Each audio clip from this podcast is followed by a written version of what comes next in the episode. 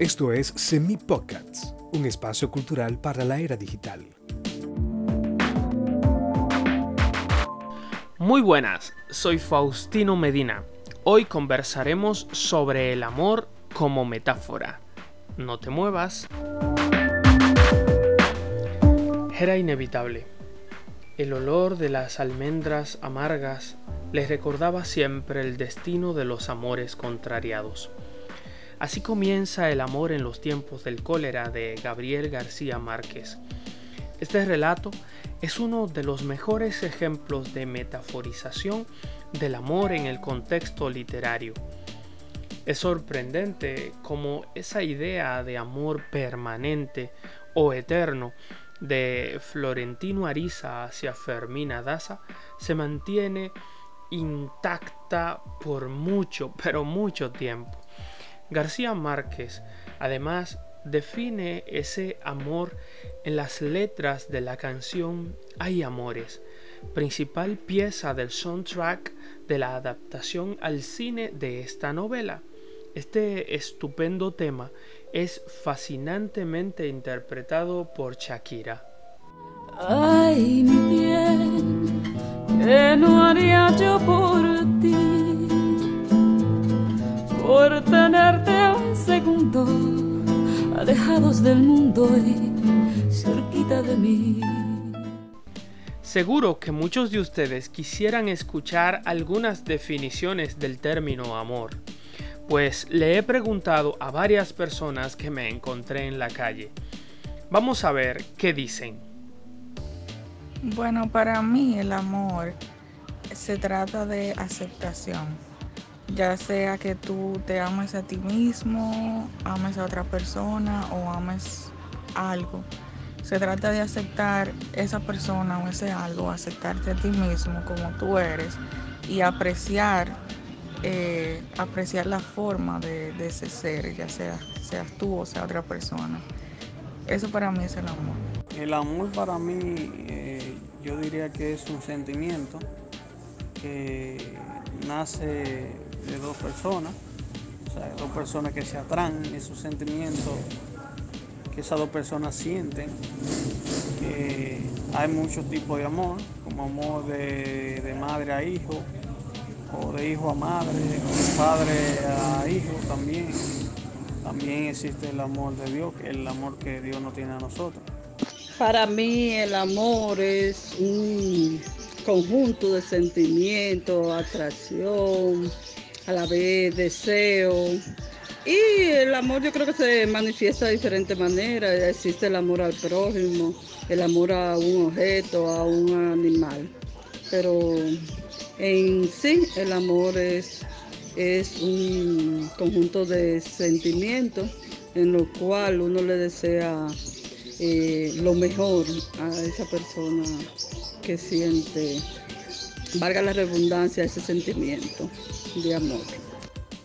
Tengo la visión de, que el amor eh, son parte de, reacciones químicas que nuestro cuerpo experimenta y que, se expresa eh, en lo que normalmente llamaríamos sentimiento, eh, se ha clasificado como tal.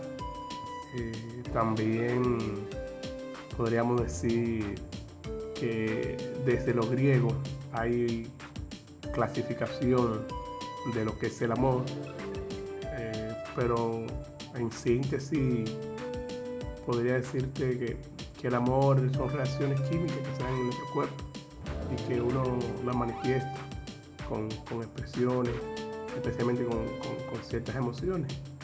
Eso podría decir que es el amor.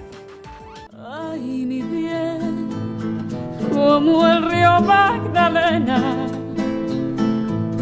que se funde en la arena del mar. Quiero fundirme yo en ti.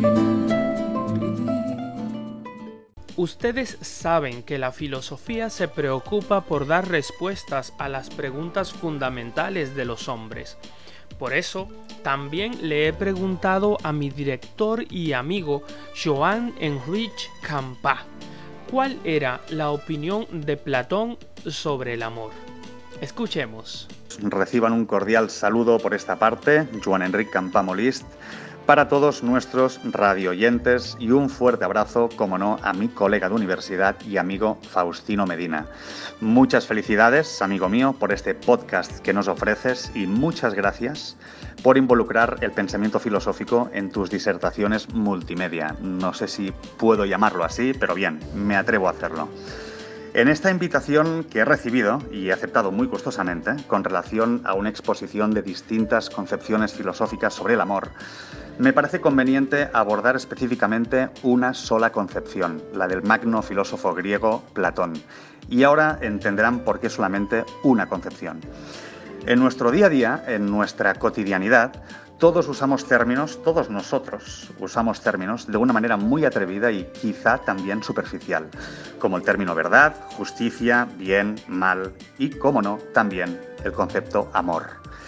Como sabemos, nosotros los seres humanos nos creemos poseedores de certezas y más atrevidamente poseedores de una verdad infalible que nos premia con la ficticia potestad para emitir juicios por doquier pero si frenamos nuestro ritmo de trabajo, nuestro ritmo de actividad, y nos fijamos más profundamente en el significado de los términos y conceptos, esto es, su concepción y esencia, entendemos que el significado de dichos términos puede ser mucho más difícil de encontrar.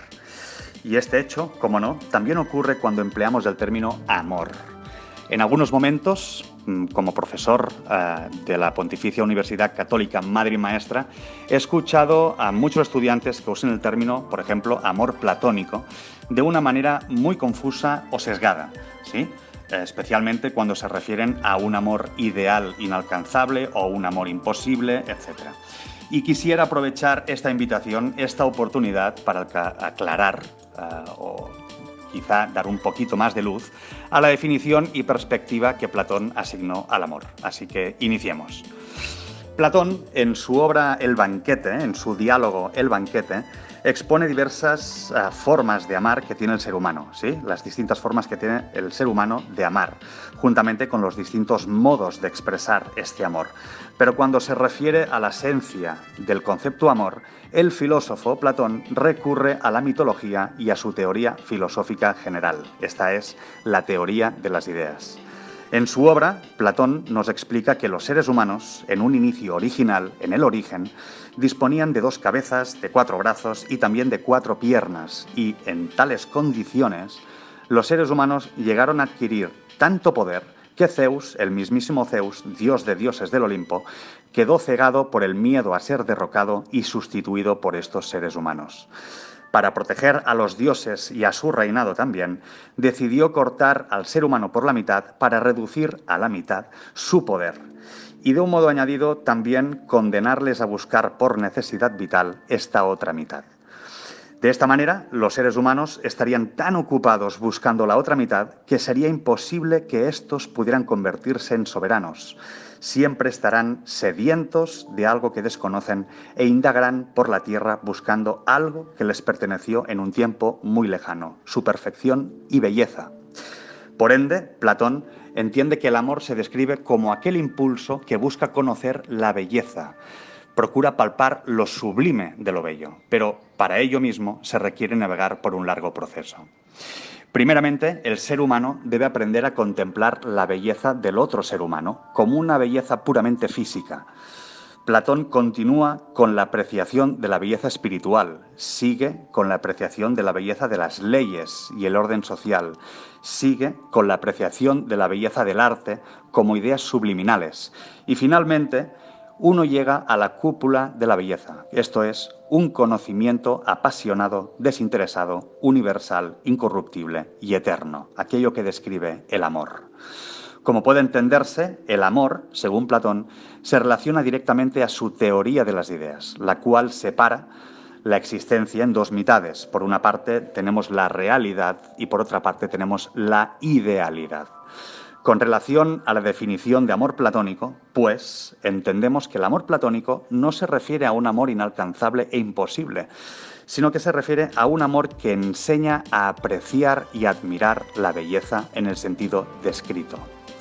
Así que, señores y señores, espero que esta breve exposición les haya parecido mínimamente interesante eh, y podamos escucharnos y dialogar en un futuro muy próximo. Aquí se despide un humilde servidor y muchísimas gracias a todos.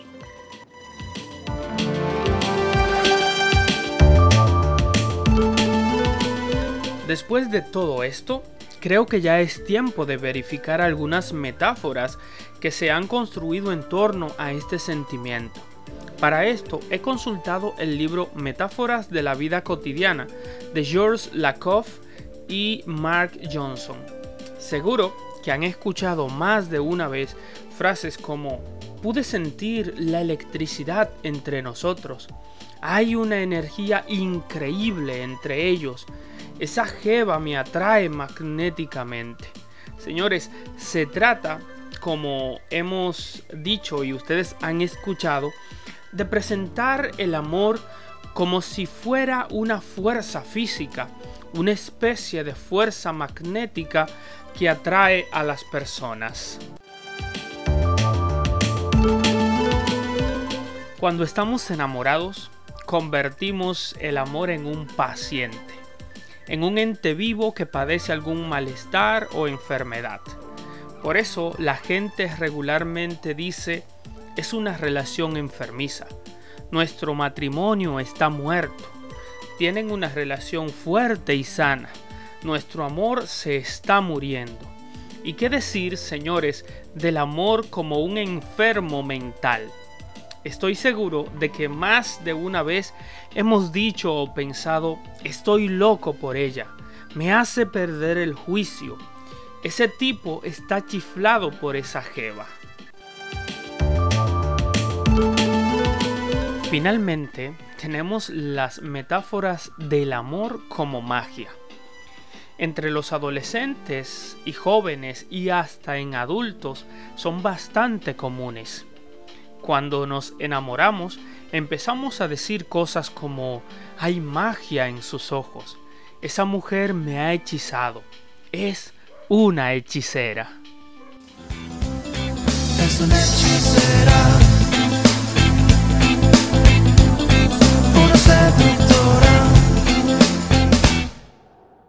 Mis amigos, hemos terminado. Muchísimas gracias a Mariela, Glenny, Ángel Luis, Anthony y a Joan por sus comentarios, por sus ideas.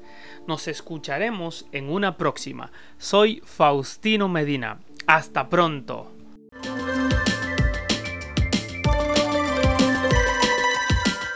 Hasta aquí, Semi